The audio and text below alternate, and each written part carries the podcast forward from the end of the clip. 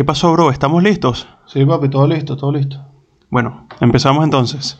3, dos, 2, 1.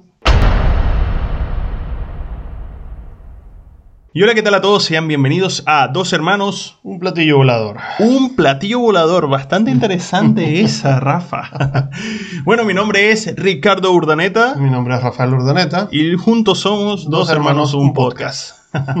Así que bueno, hablando de platillos voladores, cosas espaciales y cosas eh, de otro mundo y de este mundo, con todos y sus secretos, hoy venimos a hablar de teorías conspirativas. Teorías conspirativas, que fue un tema que, como lo dijimos en el episodio anterior, eh, nos propusieron las personas que nos escuchan, nuestros amigos, las personas cercanas a nosotros que nos han recomendado y es lo que pedíamos del capítulo anterior, que la audiencia fuera parte del podcast. Entonces, en este momento estamos tomando este tema que aparte que nos llamó la atención cuando nos hicieron la recomendación y varias personas dentro de los comentarios nos dijeron, sí, ese es el tema, los queremos escuchar hablando sobre eso. Entonces, aparte que es un tema que también a nosotros nos llama mucho la atención. Así es.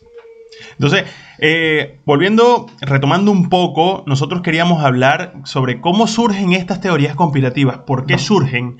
O sea, hay muchas incógnitas en este mundo, hay muchos secretos que no sabemos, hay muchas cosas que eh, nos tienen ocultas, hay muchas cosas que los gobiernos no quieren que sepamos, y, muchas, y así van surgiendo ciertas eh, teorías. Personas que llevan más allá el, el hecho de cuestionarse el porqué de las cosas, o por qué los gobiernos hacen ciertas cosas, o por qué nos están mostrando esto, pero aquello no. y lo ocultan, y porque en la televisión vemos esto, y porque eh, de repente sale una teoría que puede tener mucho fundamento como no lo puede tener. O sea, puede ser que yo pueda decir alguna teoría conspirativa, no sé, em, por ejemplo, hay una teoría conspirativa que dice que el presidente em, este, John F. Kennedy no lo mataron desde un francotirador, sino que lo mató el mismo copiloto. O sea, hay, hay muchas teorías que hablan de eso. Y, y que eso fue un asesinato que supuestamente nunca se...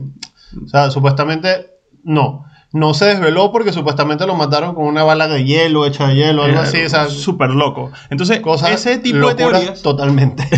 ese tipo de teorías eh, van tomando fuerza de, de- de repente alguna persona o conspiranoicos que les gusta mucho el tema de las teorías conspirativas y se van afianzando en algunas pruebas o ven las cosas de otro ángulo o les gusta investigar desde su punto de vista y pues llegan a tener cierta relevancia en nuestros días o en nuestras redes sociales o toman mucha fuerza y estas teorías ya recorren el internet. Claro, cabe destacar también que yo creo que si indagas lo suficiente en un tema o buscas la manera como de cuadrar una cosa con la otra, en algún momento vas a terminar cuadrándolas, pero no quiere decir que, que tenga nada que ver una cosa con la otra. Exactamente. Entonces, bueno, hay teorías conspirativas absurdas y hay teorías conspirativas que de verdad tienes como que cierta, cierto grado, porque las teorías conspirativas entendamos que son es, cosas que no son, que no se han mostrado eh, como son, no tienen Pero esa son- fuerza, no tienen esa, por- credibilidad. exacto, son teorías porque carecen de credibilidad. Exacto. Son- Entonces, son- como no tienen credibilidad, eh, tienen cierta audiencia y tienen ciertas eh, personas que son que, que las escuchan o que las siguen. Y bueno, fanat- van hay fanáticos de teorías conspirativas y que les encanta buscar cualquier teoría conspirativa y todas se las creen. Otras Claro. que simplemente les llaman la atención y es como también parte de la cultura general. Entonces se van metiendo un poquito en el tema y saben una que otra. Y hablando de teorías conspirativas absurdas, ¿cuál conoces tú? Que Chávez, Chávez murió en, en marzo. que Chávez murió fue en marzo y no en diciembre. Son teorías conspirativas absurdas. Por ejemplo, una de esa.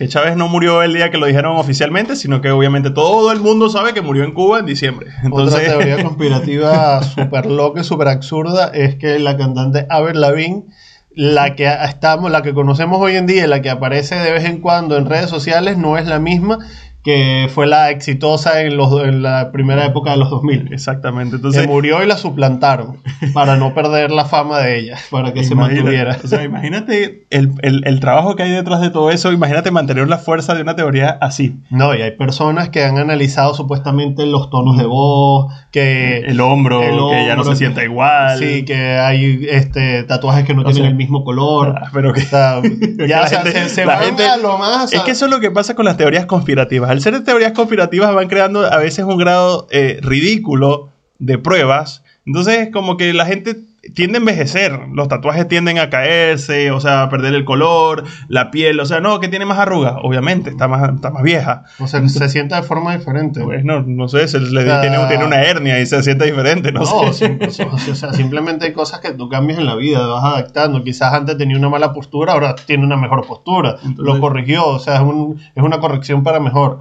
Sí. Entonces, otra de esas teorías conspirativas súper locas o súper absurdas es la de teoría de que los Beatles nunca existieron. La banda famosa de los 60 nunca existió. Fue algo que nos metieron en la cabeza los Y que eran- medios de comunicación. No, y eran actores. Y eran actores Sí. que, que inclusive los iban suplantando con actores que, que, que- que O sea, se semejaban mucho al, al parecido. Entonces, John Lennon, Paul McCartney, ninguno de ellos lo- lo- no, no, no existieron. No existieron. Todo es un- un- una, una teoría, o sea, es, un montaje que nos hicieron creer desde los 90 de que existió esa banda. Imagínate, no o fue sea, real. qué absurdo, o sea, los Beatles, una de las bandas más influyentes del mundo. Y otra teoría conspirativa absurda es la de que Nicolas Cage es un vampiro. Ni siquiera quiero indagar en eso. De verdad, o sea, ya, ya, ya demasiado. demasiado. güey. Entonces, a ese nivel estamos rodeados o tenemos nosotros el acceso a ese tipo de información y de teorías. Entonces, no con eso queremos decir que no tengan algunas teorías eh, una cierta, un cierto grado de, veracidad en ellas. Porque claro, entendamos que muchas veces cuando se indaga mucho más o cuando personas que, hace, eh, que investigan mucho estas teorías conspirativas eh, van investigando, van indagando, a lo mejor sí encuentran alguna información que es de sumamente, o sea, de sumamente importancia o relevancia al mundo y que ellos dicen, ok, yo tengo esto, lo voy a soltar y muchas veces el gobierno trata de ocultarlo, eso no es secreto para nadie. Exactamente, o sea, eh, por lo general siempre se ha escuchado eso como que cuando hay teorías conspirativas que pueden tener algo de razón, se cree que los gobiernos sueltan algunas otras mentiras mezcladas con verdades para que se mezcle y se tome como una teoría conspirativa más o como alguna mentira Sí. más de algún como una- fanático loco que Claro, quiere es una forma como de persuadir a, la- a la- a las masas. Bueno, y una, es- esta técnica se vio en la serie La Casa de Papel. Sí. cuando uno de los, de los planes, o sea, como de resguardo, era soltar eh, información importante del gobierno de España, y el gobierno de España dijo, bueno, vamos a sacar esto, pero como si fueran teorías conspirativas. Exactamente. Entonces, ya se ven en las series, se han visto a través del- del- del- de la historia. Y bueno, estas teorías conspirativas nos llevan a que sí hablemos de ciertas teorías conspirativas que han tenido mucha relevancia a nivel mundial estos últimos tiempos. Como por ejemplo, eh, existe la teoría conspirativa, y esta es una de las teorías conspirativas mucho más fuertes, y que inclusive entendamos que esta teoría parte en los Estados Unidos, y el 3% de la población de los estadounidenses cree que la Tierra Ojo. es plana. Cree fehacientemente, lo cree desde lo más profundo de su ser. Es plana, es totalmente plana. No existe curvatura, no somos una, una- una esfera, no somos una- un globo, no, no. Somos planos con un muro de hielo que nos rodea por todo el mundo, o sea, por todo el, o sea, su, su, El borde, su- o sea, su extremo. o sea, según como ellos dibujan la Tierra, para ellos, como ellos la representan, es un círculo totalmente plano que, don- que lo bordea un escudo de hielo. Ajá. y que tiene como forma de isla. O sea, que va como hacia abajo la, la- la parte de la Tierra. donde- O sea, Mm. que dicen, no, pero ¿cómo excavas? ¿Cómo no te vas al espacio? No, bueno, porque somos una isla grande. Exacto. Pero ya, o sea, hasta ahí. Ese, ese es como que a, a lo más acercado que han llegado. Lo cual es... Y aquí es donde nosotros le preguntamos a ustedes, ¿ustedes creen que la Tierra es plana o la Tierra es redonda? Déjenlo en los comentarios porque nosotros queremos saber. Hay, hay muchas personas que en este, en este tiempo se lo han empezado a cuestionar. Porque ya dicen, no, bueno, que no, pero como cuando tú vas en un avión, tú puedes llegar a ver la curvatura de la Tierra. Ah, no, pero eso lo que pasa es que como el vidrio del avión es grueso, entonces te hace como un efecto No, de ojo de pez. ojo de pez. Entonces, y lo mismo pasa, las cámaras que van tan arriba, cuando las hacen, cuando las hacen llegar tan alto para tomar fotos panorámicas, o los satélites, es porque los, lo- los cristales para las cámaras tienen que ser tan gruesos que crean exactamente el mismo efecto, efecto de ojo de pez. Entonces, esta gente tiene esta idea del mundo como lo conocemos en la cabeza, que es esta imagen que les vamos a dejar acá. Entonces, esta imagen nos representa que el- la Tierra, como lo dijo Rafa, es una isla y el Sol y la Luna giran eh, perpendicularmente. ¿Verdad? Que, que somos, nosotros, nosotros seríamos aproximadamente el centro de- del, del, del- Del universo, de nuestra o sea. galaxia. Sí, o para sea, no como- irnos más allá. Entonces, eh, la, la teoría sostiene que al ser una isla que está flotando, hay un pequeño sol y una pequeña luna que van girando alrededor de esta, de del, esta del isla. mismo eje, pues, o sea, del mismo, de la, en la misma isla. Entonces, la eh, Flat Earth Society eh, son los, los- los encargados de llevar esta, esta teoría a, a otros países, inclusive ya en Europa. Hace un par de años se celebró la primera convención de, de la, de la Tierra es plana en Europa y bueno, ya ha traspasado frontera. Traspasado, Ahora, traspasado frontera. algo que me llama mucho la atención, hablando de eso, una noticia que vi hace poco fue, y que me llamó mucho la atención fue que en el MIT, en el Instituto Tecnológico de Massachusetts, una de las universidades más relevantes en el, en el- en el mundo de la ciencia, de la ingeniería y de- del estudio de, de- de tantas cosas importantes que se han realizado, hay un grupo que pertenece a la Flat Earth Society. O sea, me llama la atención porque por lo general estas- es- este tipo de teorías las creen, o sea, no, no quiero llegar al punto de insultar a nadie, pero este, este tipo de teorías, de teorías que ya, que ya pueden ser bastante probadas, me parece a mí, ojo, es mi percepción, eh, mm, es para personas que tienen un- como mu- mucha ignorancia, pues entonces que son como más fácil de manipular y como más fácil de adaptar a, esta, a, esto, a estas teorías que muchas veces no tienen base. Ojo, estamos hablando de que es el 3% de la población de Estados Unidos, estamos hablando de millones de personas inclusive. Sí. Entonces, igual hay mucha gente que se ha dedicado a este estudio, que se ha dedicado a este, a este tema y que obviamente al tener tanta gente ha conseguido muchos más seguidores. Como lo decía. Ricky, es un tema que ya ha traspasado fronteras, tanto así que se ha celebrado de esta misma sociedad otras convenciones en otros países, como por ejemplo en Europa. Exactamente. Entonces, bueno, continentes. países, continentes. Entonces, este tipo de teorías que van agarrando fuerza y van agarrando bastantes seguidores, este, empiezan a llamar bastante la atención, porque claro, eh, hay muchas teorías que al final terminan siendo, eh, tienen cierta verdad en lo que ellos buscan, pero hasta que no lo demuestren, o sea, es difícil eh, debatir allí, porque claro, nosotros hemos visto todo el tiempo, como por ejemplo la llegada del hombre a la luna, por ejemplo, para estas personas, no existe eso. Es un Ajá. montaje que nos creó Hollywood y montaron un esquema, una maqueta con un hombrecito pisando la luna y bueno, se, se creó ahí toda el- la película de- del Apolo 11 de la llegada del hombre a la luna. Entonces hay como, como, como ciertas...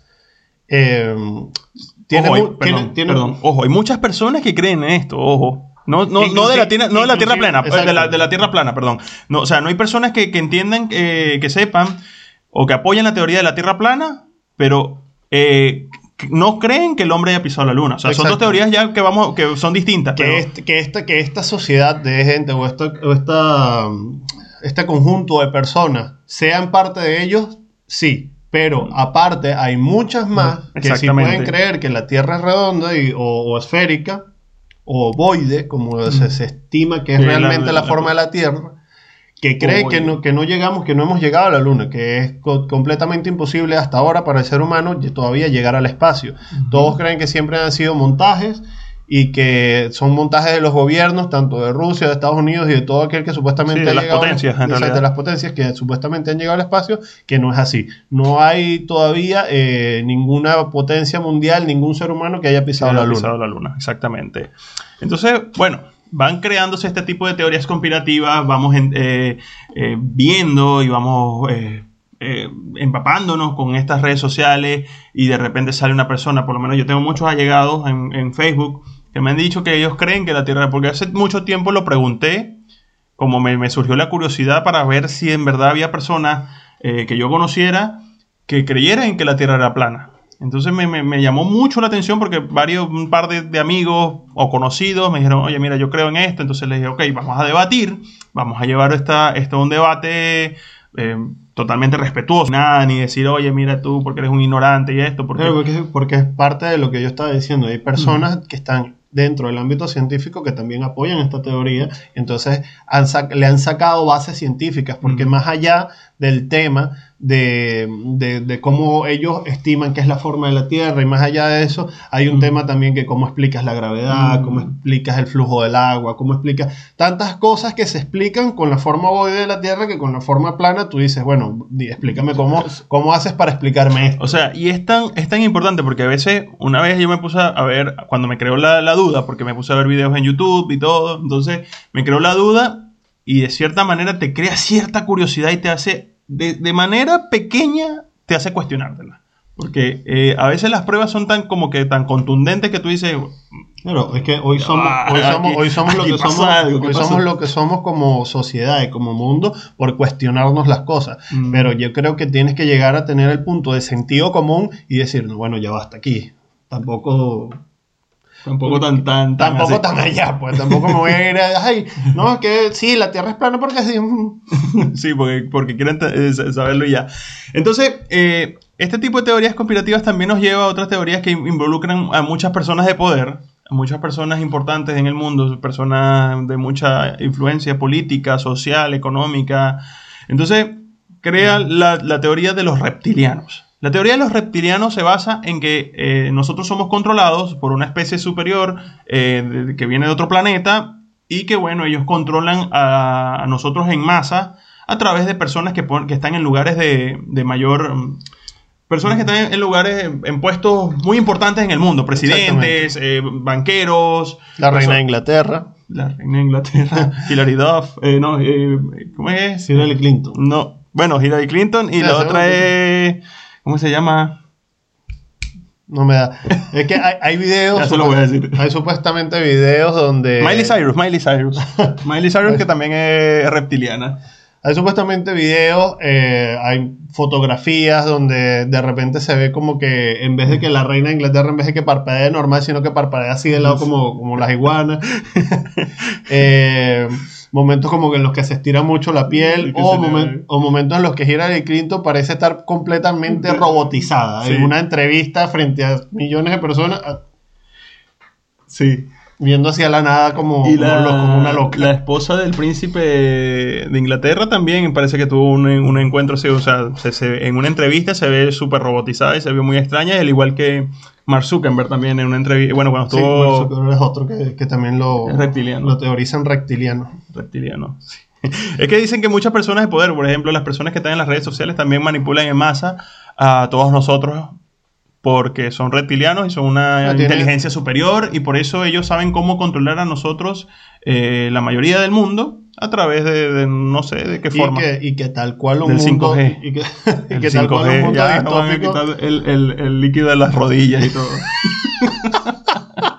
Con el 5G. con el 5G nos van a robar el líquido de la rodilla, no. este, tal cual mundo distópico de Men in Black. Eh, vivimos entre ellos y ellos utilizan disfraces y hay muchos alrededor de nosotros. Lo que pasa es que obviamente ellos utilizan estos disfraces tal cual como en las películas de hombres de negro para poder mezclarse entre nosotros y poder tener una vida normal dentro de nuestro mundo. Entonces, llegamos a esos puntos donde vamos a pasar, donde las teorías llegan a ser absurdas, que hay muchas personas que obviamente consideran estas teorías tanto de la Tierra plana, tanto de los reptilianos, tanto de que Nicolas Cage es un vampiro, como teorías absurdas, a teorías eh, que pasaron a ser teorías a ser ya parte de la realidad. Sí. Entonces, eh, este tipo de teorías o este tipo de, de- de temas que vamos a tocar ahora en adelante, sí tienen mucha, mucha veracidad y que sí ha sido sepultado por los medios de comunicación. Por ejemplo, el Bohemian Group o el Club Bilderberg. Que no son lo mismo, pero en muchos Tienen mucho que ver. Tienen mucho que ver. Sí. Porque vamos a hablar primero de lo que es el Club Bilderberg. El Club Bilderberg es el grupo. El Club Bilderberg es un club que está dispuesto por un grupo de las personas más ricas y con más poder en el mundo. La élite. La élite, lo que llaman la élite, lo, lo que llaman supuestamente ese 3% de las personas que tienen toda la riqueza y todo el poder en el mundo y que Illuminati. a través de ellos, y que a través de ellos eh, se manejan la, eh, el rumbo del mundo como tal. O sea, supuestamente estas, estas personas son las que se reúnen una vez al año para ellos decidir, bueno, tú vas a ser presidente de este país, tú vas a hacer esto, vamos a, a mover... em, O sea, ellos lo que hacen es quitar y poner, vamos a hacer esto, vamos a iniciar esta guerra, vamos a iniciar el coronavirus. pero- Esto, esto- esto es parte de lo que serían las teorías conspirativas, pero que tienen algo de realidad. Por eso es que son teorías conspirativas con algún tipo de base. Porque eh, este, ciertamente sí se ha demostrado que este grupo existe, al igual que el Bohemian Grove, que el Bohemian Grove lo que pasa es que lo toman ya más como secta, que también es este mismo grupo, o sea, hay personas dentro del Club Bilderberg que pertenecen. que pertenecen al Bohemian Grove. Y el Bohemian Grove lo toman como secta porque ellos se reúnen en Connecticut, en Estados Unidos, en una hacienda todos los Mm. años y supuestamente se trata de lo mismo. La teoría dice que se reúnen para decidir quiénes van a ser presidentes, quiénes van a ser los líderes de acá, quiénes van a ser Pero- los presidentes y los representantes de allá. Pero en este caso, en este tipo, en esta secta, porque en este sí se considera como una secta, eh, es más, eh, s- digamos, tiene una tonalidad un poco más espiritista, un poco más satánica. Un poco más oscuro. Exacto, un poco más oscura, porque ellos hacen, o sea, se conoce que ellos han eh, sacrificado y por lo general ellos veneran a un dios que se llama Mal-. Moloch. Moloch.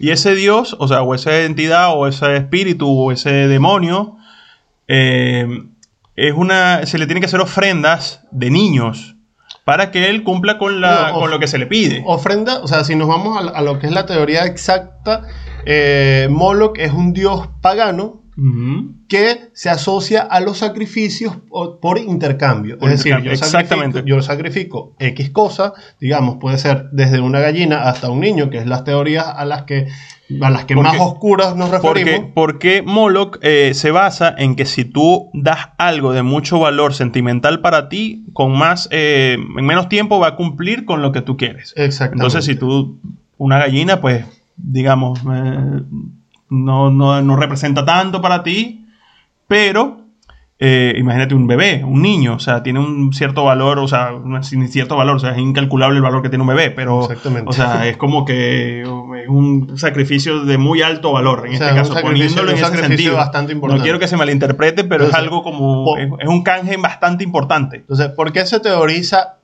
que este, estas personas que pertenecen a este grupo hacen esto? Porque en algún momento eh, hay un, un teórico conspirativo que se llama Alex Jones que logró, eh, ¿cómo, es, ¿cómo se diría? Filtrarse. Filtrarse dentro de esta hacienda en Connecticut y logró foto- fotografiar a este grupo de personas que son personas conocidas, todos vestidos con túnicas negras, con, artor- con antorchas en la mano, la enfrente de una estatua de un búho gigante, quemando a un hombre de paja. Cuando se les pidió... eh, O sea, lo que pasa es que el, el tipo era como un investigador privado. O sea, un investigador privado no. es, es un teórico conspiranoico que Entonces, tiene un show de, de radio en Estados Unidos y que se ha dedicado a esto toda la vida. El Entonces- tipo toda la vida ha dedicado a las teorías conspirativas y a hacer investigaciones sobre temas y a exponerlos dentro de su programa de radio y, y lo más allá que pueda, Claro. obviamente. Pero como en este tipo de sociedades tan elitistas, eh, este tipo quiso como que sacar a la luz pública, porque lo hizo eh, en 2013, lo- los quiso ex- exponer al mundo y decir, oye, ¿qué pasó? ¿Qué estaban haciendo ustedes ahí? ¿Por qué esto y por qué aquello? Eh, Exacto, cuando se les- expliquen, cuando expliquen que qué es lo que están haciendo ustedes ahí, porque están quemando gente, están quemando niños, Exacto. o sea, ven acá, ¿cómo es esto? Entonces, cuando se les piden estas explicaciones, ellos dicen que no, que ellos lo que estaban era haciendo un ritual de, de quema de preocupaciones. Exactamente. Ellos escribían sus preocupaciones, las ponían en este hombre de paja y las quemaban, y entonces ellos quemaban sus preocupaciones y era parte del ritual y de, de como que de la bienvenida al club y Ah. esto y aquello. Entonces lo, lo, dejar- lo, lo hicieron pasar como algo muy trivial, como algo normal. Pero Y obviamente fue- ciertamente ver a, a este grupo de personas que sabemos que son importantes y, y verlas vestidos a todos de negro y con túnicas y de esta forma tan rara sí, sí llama bastante la atención y sí deja como que pensando bastante en como que qué estaban Y haciendo. aquí es donde le vamos a preguntar a ustedes. ¿Ustedes creen que son una secta o es que estaban cremando sus preocupaciones? Porque quemar sus preocupaciones, eso se hace el 31 de diciembre. Pero bueno, entendamos que eh, cuando este sujeto, eh, ¿cómo fue que me- Alex Jones. Alex Jones, él quiso exponerlos, de una vez los medios los sepultaron. O sea, nunca salió a la luz pública a través de los medios televisivos como porque cuando, cuando se hizo esta, esta exposición de esta, de esta élite. hubo información lo suficientemente relevante, no, no se transmitió en ninguna cadena importante, más allá de que, de que se tomara como un chiste o como Y una ojo, teoría te- conspirativa o es más. difícil, es difícil entrar a esta secta. No es que, ah, sí, yo soy bonito, yo soy esto, yo hice esto, porque hay actores, actrices, modelos, eh, personas muy influyentes que pertenecen a esta sociedad. Entonces, no cualquiera entra en esta sociedad, no cualquiera entra en el, en el Bohemian Group. Entonces, eh, mezclarse ahí es sumamente difícil, aparte que tiene un costo altísimo. Sino que, si no me, me equivoco, hasta el año pasado que salió como una noticia que se filtró allí, fue- son 25 mil dólares por persona para tú ingresar a ese grupo. Entonces, es- o sea, 25 mil dólares, me imagino que será. algo claro, eso es sencillo, el este, sencillo de esa gente. Como, no sé, como, como algo significativo, así como que, ay, como que, bueno, págame algo, pero Sí, como que nada. pues. es más allá, eso tiene que ir mucho más allá. Tienes que haberte ganado la confianza, tienes que haber demostrado eh, poder servir y poder estar ahí sin que se filtre nada a través de ti.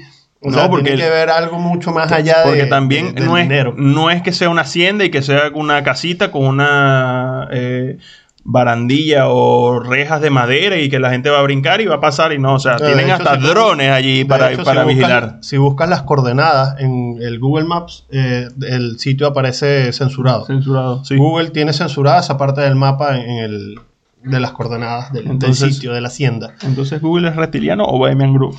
Bohemian Group. es un Bohemian Group reptiliano. Porque Y- si eres reptiliano, eres Bohemian Group. Una cosa tiene que llevarte a la otra. Y con esto nos llevamos para otro lado. Este tipo de teorías comparativas que yo creo que aquí estamos armando como un esquema. Si nosotros llegamos y nos ponemos aquí con una cartelera, ya. empezamos a unir puntos y terminamos aquí, mire, O, o si nos volvemos lo que empieza a sacar los papeles de la investigación que habíamos hecho antes de esto, que nos volvemos peor que Loco. Alex Joy que cualquier teórico conspiranoico que exista. No Pero vamos aquí- a terminar como, pero como, como Giorgio, el de alienígenas.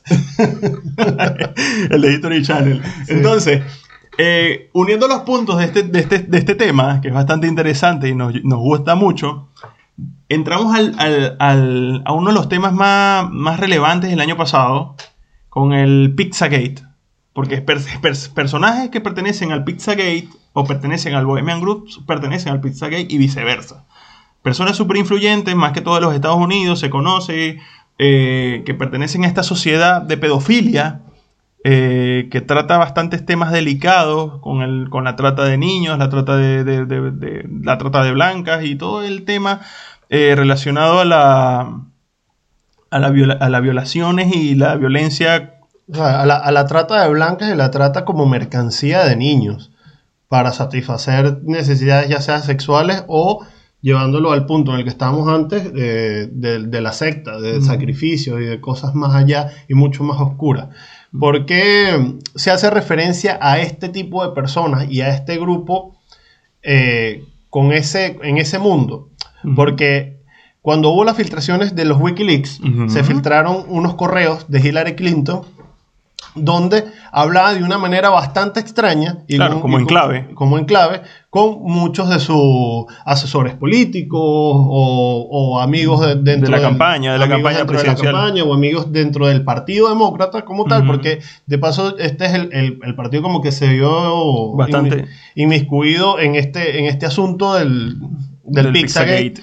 Entonces, ¿qué pasa? En uno de esos, en uno de esos correos, creo que es John Podesta, el asesor eh, de la campaña presidencial de Hillary, que le- al final de uno de estos correos les pone con los dedos cruzados y con la vieja pata de conejo en el ático y quería sacrificar una gallina en el patio trasero para Moloch. Mm.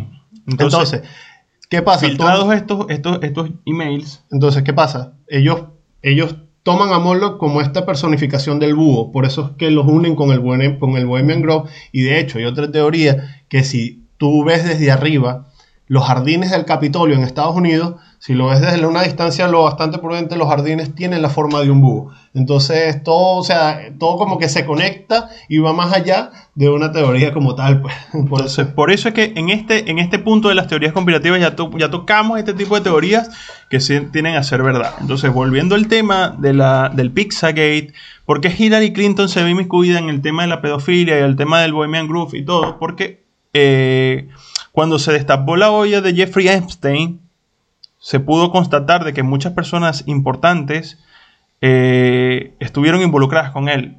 Entonces, claro, la teoría conspirativa sale del tema de Jeffrey Epstein porque él conocía a muchas personas influyentes que estuvieron en esas orgías. Eh, gran- yo creo que, mucha gente quizás no sabe quién es Jeffrey. Bueno. Igual hay- habría como que dar una, una Una breve, sí, es verdad. introducción sobre este personaje bastante despreciable. Entonces, Jeffrey Epstein, para, para entrar a, a- a tema y que lo conozcan un poco, era un empresario estadounidense billonario que se rodeaba de todas las personas importantes eh, del, del- del medio, Él estaba cerca de todo aquel que tuviese dinero y poder. pero muchísimo. Entonces, persona que llegó a la, a la riqueza sin mostrar nada, sin saber quién era. Muchas personas cuando lo, lo conocieron ya era un multimillonario y muchas personas que se dedican a este tipo de investigaciones dijeron, ok, ¿quién es Jeffrey Epstein y por qué es multimillonario? Ni siquiera sabían Ni por siquiera qué. sabían por qué. Entonces, este, Jeffrey Epstein, este sujeto, eh, se codió con mucha gente importante, se codió con Bill Clinton, era amigo de Harvey Weinstein,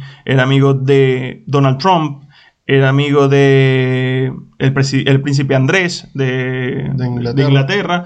Entonces, cuando él, a él destapa una olla de pedofilia, porque él usaba una- una- una- un método eh, bastante peculiar, era como una, eh, un negocio piramidal.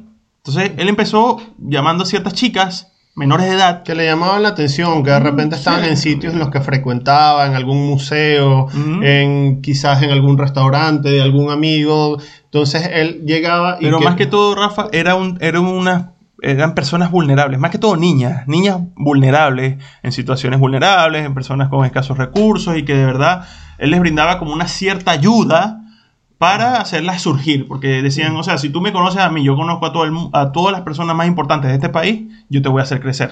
O sea, te voy a meter en círculos donde jamás tú has estado ni pensaste en tu vida estar. Entonces, claro, cuando una niña o una persona que está en pleno desarrollo y está, por ejemplo, la prim- una de las chicas que más, eh, que más eh, salió en- en- a, a testificar en contra de él fue una chica que eh, hacía pinturas. Entonces, él fue al museo, acudió al museo, le gustó la pintura de ella y bueno, la, la, la empezó a como a coquetear con ella, decirle que él quería sus pinturas, empezó a hablarle bonito, porque el tipo también tenía un, un, un don, porque no tiene otro nombre, que era muy carismático y aparte Pero él, él era logró- muy manipulador. Él logró convencer a la chica de que si le vendía las pinturas a él, porque tenía otras, Otras ofertas. tenía otras ofertas donde le iban a dar un poco más de dinero, pero él le dijo, yo conozco tanta gente, yo, cono- yo te puedo llevar a estos sitios, yo te puedo rodear de estas personas, y si me las vendes a mí, yo voy a hacer que valga la pena. Es que inclusive la, la dueña del museo le dijo, tienes que vendérsela a estos,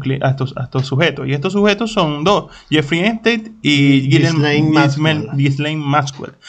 Eh, entonces, cuando conocen a esta chica, eh, Jeffrey Epstein un día la llama, porque ella cuenta, relata la historia, en, el, en el, la serie, en la miniserie que está en Netflix de Jeffrey Epstein, eh, ahí la pueden ver. Ella dice que a la semana como que Jeffrey lo- le- la llamó y le dijo, mira, hay un trabajo para ti, quiero que pintes esta casa, quiero que hagas esto, esta decoración y vas a trabajar directamente conmigo. Entonces, bueno, él se la llevó a Nueva York, a una mansión de la que compró allá en la cerca del, del Central Park, que es súper multimillonaria la, la zona. Entonces, ella se encargaría de la decoración de esa casa. Entonces, en una de esas, él como que le pide un masaje, el tipo se voltea y bueno, ocurren cosas allí que no fueron de agrado para ella. Entonces, Y- así como lo hizo así con fue ella. como, como él, él empezó a trabajar de esa manera. él, trabajaba, él trabajaba de esa manera con todas las chicas a las que conseguía.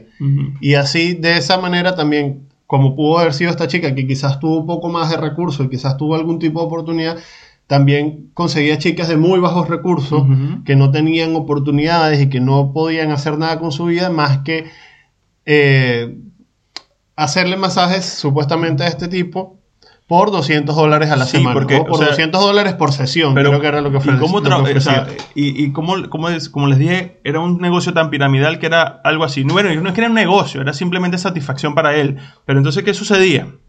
Que este, llegaba una chica, una chica y le decía, ok, vamos a un masaje. Y cuando de repente el, el sujeto se volteaba y le decía, ok, vamos a hacer, vamos a hacer esto, lo empezaba a tocar, le decían las otras chicas, las que tenían algún valor, le decían, no, mira, yo no lo voy a hacer, no quiero hacer nada, esto no va a pasar. O, y el tipo, o quizás la que era más grande también. puede ser que tenían, sí, sí, es verdad. Entonces, ¿qué pasaba? Estas tipas le daban un parado, le decían, ok, yo no voy a hacer esto contigo, mira, yo vine fue por el masaje, todo, ok, vamos a hacer algo, yo te doy 200 dólares por cada chica que tú me traigas. Entonces, a lo mejor, claro, un negocio para ella, y así se empezó a crear una red de prostitución demasiado grande, pero demasiado grande, o sea, incontable la cantidad de víctimas que hay en el De caso. prostitución y de tratas de personas, porque era incluso. Ya llegaba al punto en el que, mira, las llamadas y les decía, mira, necesito que vengas y vamos a ir a una fiesta en mi jet privado, a mi isla privada, y bueno, vas a estar. eh, necesito que lo que haces conmigo lo vas a hacer con el príncipe Andrés, por ejemplo. Exactamente. Entonces, por eso es que esta teoría nos lleva al Pizzagate nuevamente. ¿Por qué? Porque, entre- se- como les dije al principio, habían varios amigos. Habían varios amigos que estaban allí que le decían, ok, mira, Bill Clinton es amigo mío. Tú vas a hacer lo que haces conmigo con Bill Clinton. Entonces, ¿por qué se une el tema del Pizzagate? Porque Bill Clinton es hermano de Hillary Clinton. Y Hillary Clinton fue la que persona que se le descubrieron los, o sea, se le filtraron los mails los correos a través Del- de los Wikileaks. del Pizzagate. Entonces, por eso es que todo tiene conexión en este caso. ¿Qué pasa? Cuando logran por fin atrapar a Jeffrey Epstein y la, el FBI logra entrar en su casa en Nueva York, empiezan a encontrar cantidades y cantidades y cantidades De evidencia. de, de evidencia de pornografía infantil.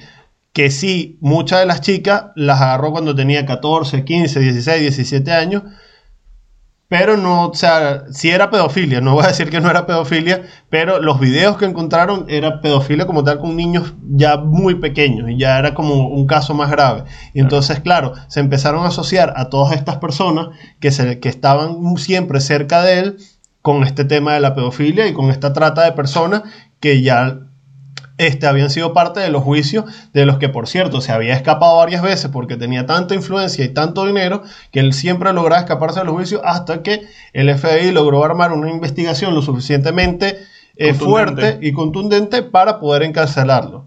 Y ahí vamos con el tema como, como, como que el cúspide de, de- de Jeffrey Epstein. Lo encierran en una prisión de máxima seguridad, supuestamente en una celda antisuicidio, y el días antes de su juicio, donde le iban a dar la sentencia, se suicidó. Entonces, ¿fue suicidio o no fue suicidio? Suicidio. Sabiendo, teniendo en cuenta que conocía a personas como el príncipe Andrés, como Donald Trump, como Bill Clinton, como Hillary Clinton, como John Podesta. Entonces, aquí todo esto tiene eh, un trasfondo muy oscuro. Eh, hoy en día, el caso avanzó hasta eh, Ghislaine Maxwell, fue una persona que nosotros nombramos hace poco. Ghislaine Maxwell para Fue, la, fue la, como la pareja sentimental de Jeffrey Epstein. durante muchísimos años, hasta O sea, inclusive era la que le conseguía a las chicas y todo el cuento. exactamente. Entonces, eh, hoy en día ella está, está presa y eh, ella está, parece, parece que está hablando. Parece que está hablando, obviamente después del- del- de, lo, de lo acontecido con Jeffrey Epstein.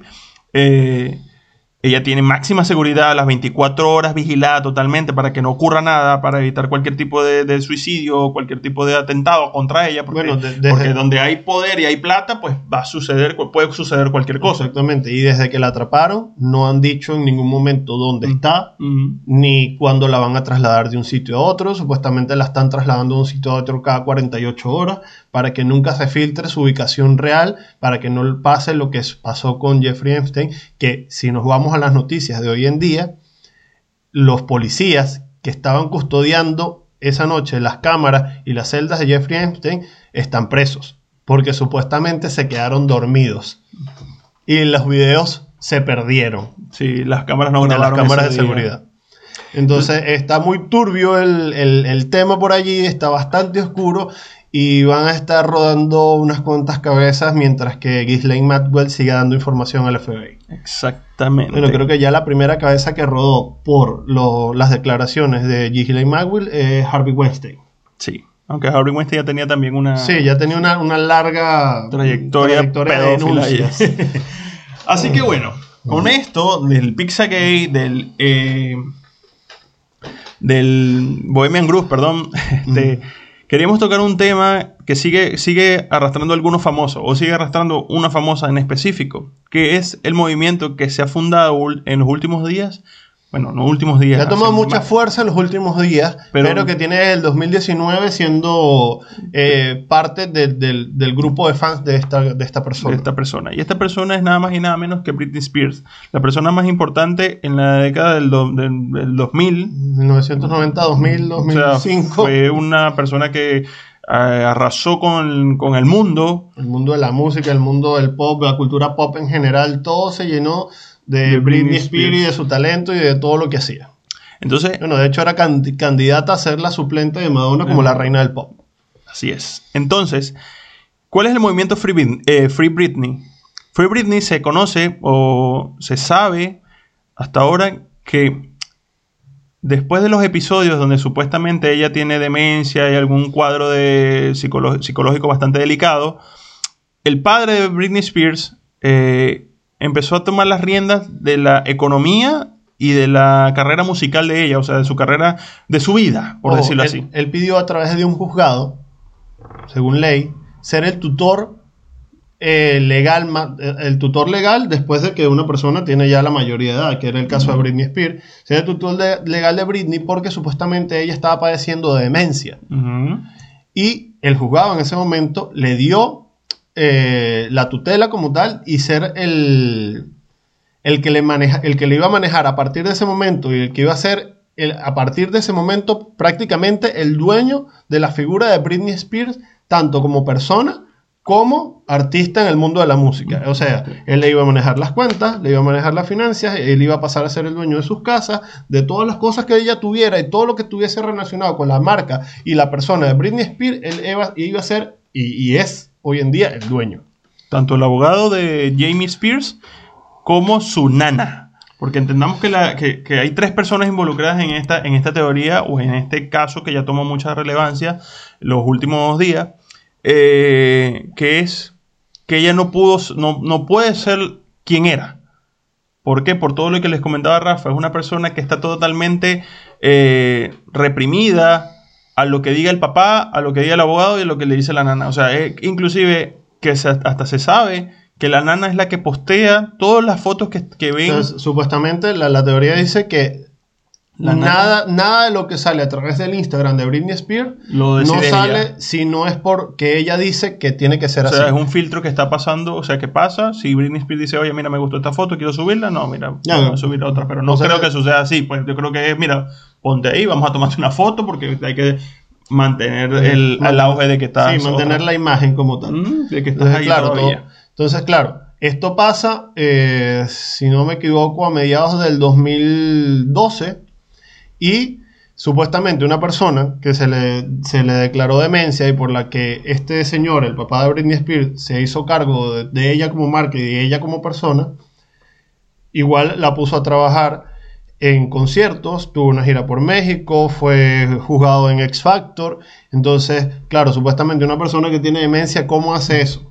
Exactamente. Entonces, no fue hasta, hasta mediados de, enero.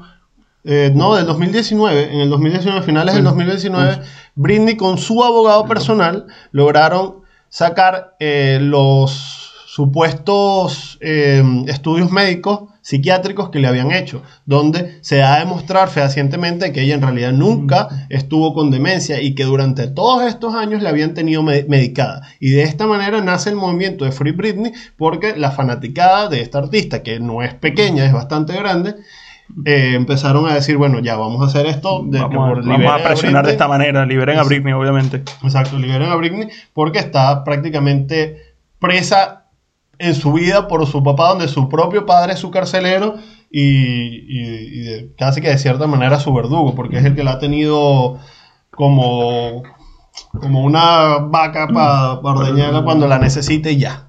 Entonces, esta teoría es bastante interesante y este tema es bastante largo para tocarlo en este episodio que ya bastante hemos tocado de las teorías conspirativas. Y con este tema eh, queríamos preguntarle si ustedes quisieran que, que, tocáramos mucho más a profundidad el tema de Free Britney eh, para el próximo capítulo. Y eh, conversando un poco... Lo vamos a dejar en nuestras redes sociales tanto en nuestras redes sociales personales como en la red social del podcast como tal, vamos a hacer ¿Qué, episodio quisieran primero? Eh, ¿Completar la teoría conspirativa del Pizzagate o cerrar completamente con todo lo que hay nuevo? Porque hay muchísima información y esto es tela para largo del Free Britney. Entonces vamos a tocarlo en nuestras redes sociales para que estén pendientes y nos van a decir cuál es el episodio para el próximo video. Así es. Entonces, hablando de demencia y hablando de, de mm, teorías conspirativas, hay una teoría que es bastante interesante, que surgió hace mucho tiempo, se dio, a conocer a mediados del, del, año 1973, cuando se descontinuó como tal el proyecto, que es el proyecto MK Ultra de la CIA. Es un proyecto que quizás muchos no conocen, pero que en Estados Unidos se le toma con bastante importancia, porque digamos que es como la versión de Mengele de la CIA. Mengele es el científico alemán nazi que trató con personas, hizo experimentos con niños gemelos y que tuvo bastante relevancia en el mundo del nazismo por sus experimentos bastante crudos, crudos y dañinos para la sociedad. Y este experimento MK Ultra es como la versión estadounidense de este doctor, pero ya tratado por una organización como es la CIA. Como la CIA, el FBI y las Fuerzas Especiales de los Estados Unidos. Entonces, este, este movimiento nace, o este proyecto nace en 1950. Hasta 1953 eh, este proyecto se empieza como a, perder importancia dentro de perder importancia perder dentro importancia entre comillas entre comillas claro porque importancia a nivel del Congreso de los Estados Unidos porque obviamente todo este tipo de, de, proyectos y de Em, actividades que quiera realizar la CIA tiene que pasar por el Congreso de los Estados Unidos y ya en el, 53 ya supuestamente el Congreso no se iba a hacer cargo, pero la CIA sí se hizo cargo y siguió manteniendo este proyecto durante varios años más. Sí, y no fue hasta 1996 eh, cuando se desclasifica totalmente el proyecto MK Ultra. Desclasificar es que en el momento en el que ya los Estados Unidos o el gobierno de los Estados Unidos considera que ya no importa si la gente se entera o no de algún documento, de algún proyecto que estuviesen realizando, el gobierno de los Estados Unidos lo toma como desclasificado y ya lo puede mostrar al público, por lo que se sabe que sí fue real mucho de las teorías que se trataron sobre este tema. Entonces que desclasifiquen el área 51, Rafa. No, yo creo que tenemos que hacer otra reunión para ir corriendo al área 51 como, como Naruto.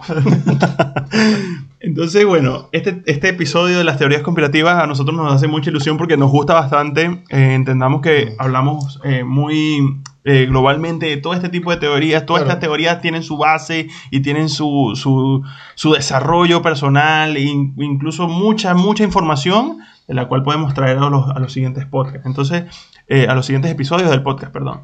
Entonces, ya con esto, nosotros seguimos con el con el desarrollo de nuestro set. Y por eso hemos traído en, nuestro, en nuestra silla de, magia, porque es nada más y nada menos, que siempre que ponemos la mano aquí sale un Funko nuevo. Y este Funko es del legendario Super Saiyan Broly, que es el que nos va a seguir acompañando en los próximos episodios con el compromiso de ustedes de seguir apoyando el podcast a través de los likes y las suscripciones que nos regalan y bueno, las, compartidas de los episodios. Claro, para nosotros siempre es muy importante eh, y nos hace muy felices ver cómo el podcast va creciendo, cómo cada vez hay más personas que se están integrando a esta comunidad, a esta pequeña comunidad que poco a poco esperamos que crezca muchísimo, ya que nosotros estamos poniendo bastante empeño y es algo que que queríamos traer desde hace bastante tiempo y que lo vamos a seguir haciendo y que vamos a seguir poniendo de nuestra parte para que este, el set crezca, el podcast crezca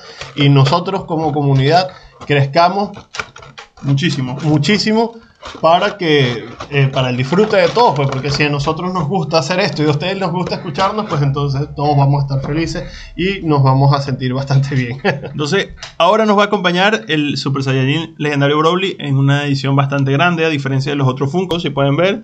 Este es un Funko normal y este es un Funko ya edición especial. Este Funko lo adquirimos hace poco, nos hace mucha ilusión porque es uno de los personajes favoritos que tenemos de la, de la, de la serie animada de Dragon Ball. Así que bueno, ahora de ahora en adelante Broly nos va a acompañar aquí en el podcast de 2H, un podcast. Va a ser parte del set para siempre. Entonces, bueno, ya con esto queremos finalizar. Espero, esperamos que les haya gustado muchísimo este programa. Eh, nos gusta mucho el tema. Creo que vamos a seguir tocando algunas Quere- teorías. Queremos que nos dejen también en la caja de comentarios cuáles son las teorías conspirativas en las que ustedes más creen, digamos, entre comillas, porque siempre hay algo en lo que tú dices, mira, a mí, yo no soy creyente fehaciente de esto, pero sí creo que algo de verdad tiene. Entonces, déjanos en las cajas de comentarios cuál es la teoría conspirativa que más te llama la atención. Y, como les decimos, en nuestro Instagram vamos a dejar tanto en los personales, que se lo dejamos acá, como en el del podcast, ¿Cuál va a ser el próximo capítulo? Queremos hablar tanto del Pizzagate, que tiene bastante tela para cortar, a pesar de, que, de lo que ya hablamos, y tanto del Free Britney, que es algo que se está desarrollando en este momento. Ambos son temas que el día de hoy se están desarrollando y están buscando llegar a una conclusión eh, buena para las Para- víctimas de estos dos casos. casos. Exactamente. Así que bueno, con esto nos despedimos. Yo soy Ricardo Urdaneta. Yo soy Rafael Urdaneta, Y esto es esto- Dos Hermanos, un podcast. Hasta luego. Chao.